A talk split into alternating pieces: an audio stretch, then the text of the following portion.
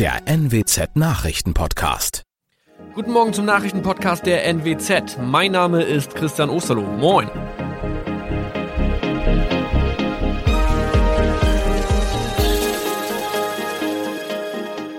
Und das sind unsere regionalen Nachrichten am Morgen. Die Grünen wollen Moorstraße in Oldenburg umbenennen.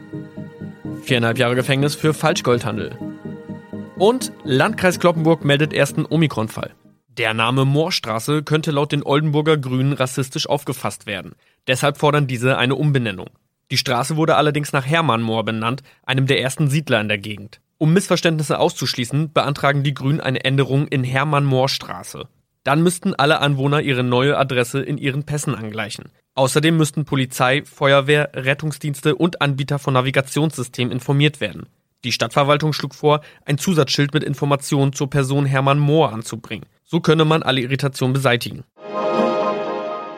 Tobias G. musste wegen dem Verkauf von Falschgold am Mittwoch vor das Landgericht Oldenburg. Nachdem der Schortenser bereits im Mai zu einer Freiheitsstrafe von mehr als drei Jahren in Jever verurteilt wurde, betrieb er seinen Handel auf eBay Kleinanzeigen weiter. Das wog bei der Verhandlung schwer auf. Der 27-Jährige schrieb in die Inseratsüberschrift das Wort plated, was so viel bedeutet wie überzogene und nur vergoldete Ware. Da im weiteren Anzeigentext aber die Rede von einem Reinheitsgrad war und die abgebildeten Goldbarren eine Seriennummer trugen, handelt es sich hierbei um eine Täuschung. Tobias G. wurde zu viereinhalb Jahren Haft verurteilt.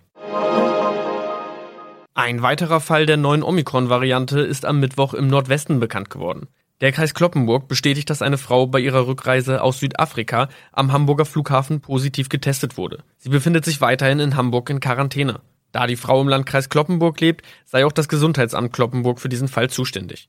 Zuvor gab es bereits bestätigte Omikron-Fälle in der Wesermarsch und im Kreis Leer. Das waren unsere Nachrichten aus der Region. Weitere aktuelle News aus dem Nordwesten finden Sie wie immer auf NWZ Online. Und Aktuelles aus Deutschland und der Welt hören Sie jetzt von unseren Kollegen aus Berlin. Vielen Dank und schönen guten Morgen. Ich bin Zoe Tassovali und das sind heute unsere Themen aus Deutschland und der Welt. AstraZeneca-Debatte. Gesundheitsminister beraten über Zweitimpfung. Amnesty. Menschenrechtslage in Corona-Krise deutlich verschlechtert. Und Weltgesundheitstag. WHO will Lehren aus der Pandemie ziehen. Was macht man, wenn man unter 60 ist und schon eine Impfung mit AstraZeneca bekommen hat?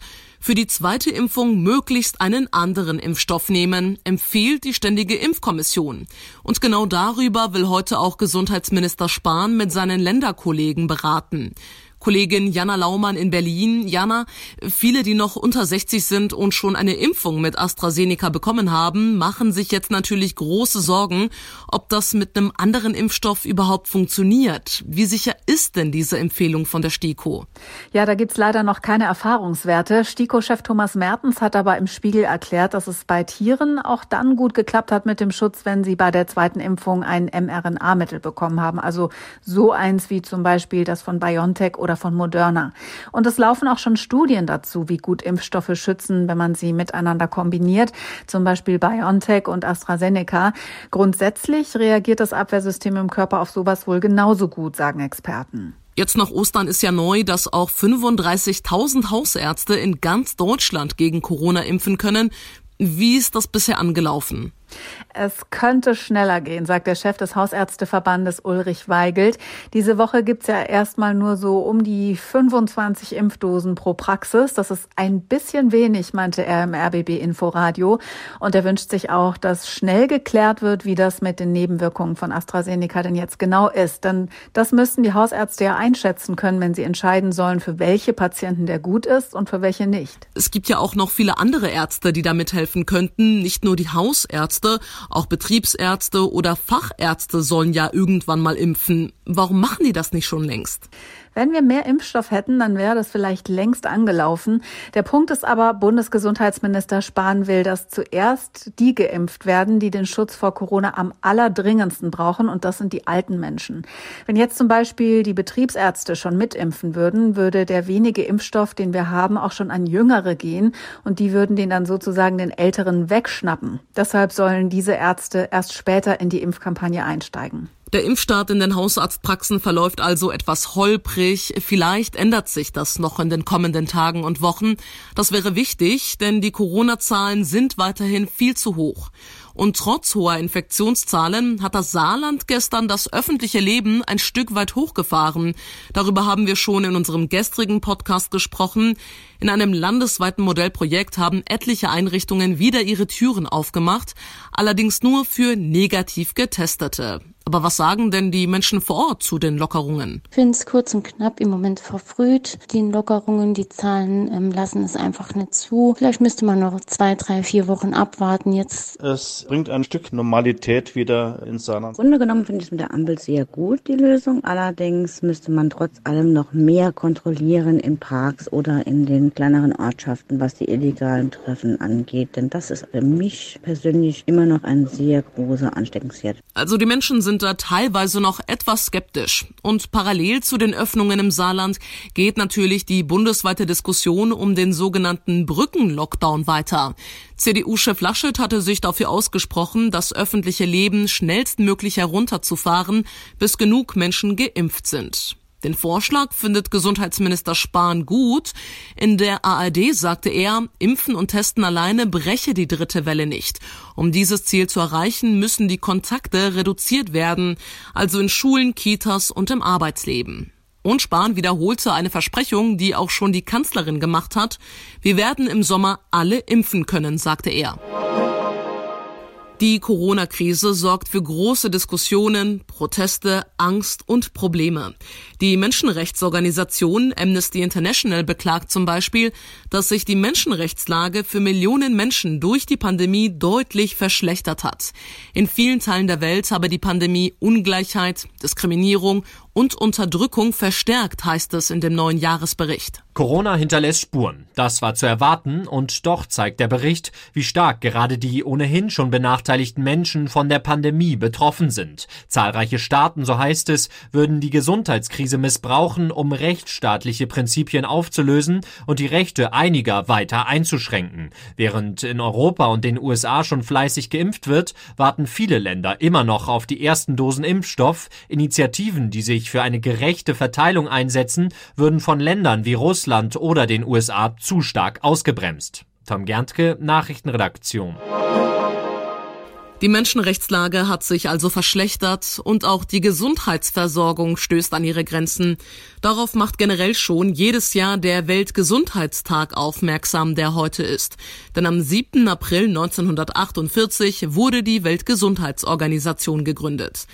Dieses Jahr geht es der WHO besonders darum, welche Lehren man aus Corona ziehen kann, um in Zukunft besser für Pandemien gerüstet zu sein. Marilyn Addo ist Leiterin der Infektiologie des Uniklinikums Hamburg-Eppendorf. Frau Addo, was müssen wir aus dieser Pandemie lernen? Wo können wir besser werden? Wir sind sicherlich insgesamt, also es ist nicht nur im Bereich Pandemievorbereitung, sondern auch die Digitalisierung ist sicherlich etwas, wo wir äh, noch weiter voranschreiten müssen. Aber auch Wissenschaftskommunikation, Datenschutz müssen wir uns nochmal angucken. Also das sind äh, verschiedenste Sachen, die da, glaube ich, wir nochmal kritisch beurteilen müssen und das möglichst nicht, wenn die Pandemie jetzt abgeebbt ist, man wieder Business as usual, sondern halt sehr kritisch zurückblickt und sagt, was ist gut gelaufen, was ist schlecht gelaufen. Aber manche Dinge, die man in einer Pandemie braucht, zum Beispiel mehr Klinikpersonal, kann man das denn überhaupt für künftige Pandemien besser vororganisieren? Ja, man muss ja sagen, wir haben ja auch ähm, eine, eine Pandemie mit einem solchen Ausmaß, das weltweit wirklich alles stillgelegt hat, haben wir ja nur alle 100 Jahre, sage ich mal so, oder die letzte war sicherlich, äh, die das ein ähnliches Ausmaß hatte, die äh, 1918 Influenza-Pandemie. Und deswegen ist es schon eine, eine, berechtigte Frage. Wir können jetzt nicht Personal vorhalten, das diesem sehr großen Ansturm äh, immer genügen kann, aber vielleicht muss man sich ja, modulare Konzepte überlegen, wie sowas äh, mobilisiert werden kann. Was ist denn mit dem aktuellen Coronavirus? Wie sehr wird uns das im Alltag sagen wir mal, in fünf oder zehn Jahren noch beschäftigen? Was denken Sie? Ja, die Welt ist ja sehr schnelllebig und also in fünf Jahren werden wir vielleicht noch uns noch erinnern, ach, weißt du noch damals, als wir bei Corona keine Schule hatten oder was auch immer. Aber die meisten Experten, und da zähle ich mich auch, gehen ja davon aus, dass in einigen Jahren das jetzt nicht mehr ein, neuer Erreger ist, sondern dass es quasi endemisch wird in der Welt und halt uns saisonal begleiten wird. Aber dass das zu solchen Einschränkungen führt, die wir jetzt erleben, sieht sicherlich keiner. sagt Marilyn Addo, Leiterin der Infektiologie des Uniklinikums Hamburg-Eppendorf. Vielen Dank für das Gespräch. Der Tipp des Tages heute für alle, die wieder ein bisschen mehr auf ihre Ernährung achten wollen. Homeoffice, geschlossene Schwimmbäder und Fitnessstudios, da legt so mancher natürlich ein paar Kilos zu. Und wer diese Pfunde purzen lassen will, muss bei der Ernährung ansetzen. Kollege David Riemer heißt im Detail was? Ja, mehr Gemüse, Vollkorn und gesunde Fette, dafür weniger Zucker und Alkohol, das rät zumindest die Verbraucherzentrale NRW in einem Ratgeber. Wer sich jetzt fragt, was sind denn gesunde Fette, zum Beispiel Nüsse und Kerne, isst man sie nicht in Übermaß, machen sie auch nicht dick, sondern können in kleinen täglichen Mengen sogar das Abnehmen unterstützen. Ein kleiner Tipp, eine Handvoll Sonnenblumen oder Kürbiskerne über den Salat oder auf die Suppe streuen. Was ist denn mit denen, die komplett auf Fett verzichten, also Salat ohne Öl essen, Brot ohne Butter und Kartoffeln ohne Soße? Ist es gut oder eher schlecht? Also bringt ehrlich gesagt nicht so viel. Um satt zu bleiben, braucht der Magen eine ausgewogene Mahlzeit mit Kohlenhydraten, Eiweiß und einer angemessenen Menge Fett. Ideal dafür sind äh, Gemüse, Salate und Hülsenfrüchte, weil die wenige Kalorien enthalten und trotzdem satt machen. Generell gilt besser mehr Gemüse essen als Obst. Beim Obst sollte man übrigens Sorten mit geringem Zuckergehalt bevorzugen, zum Beispiel Beerenobst. Bananen, Mangos, Weintrauben und auch Trockenfrüchte sollte man dagegen nur in kleinen Mengen essen. Welche Tipps hast du denn noch, um leicht abzunehmen?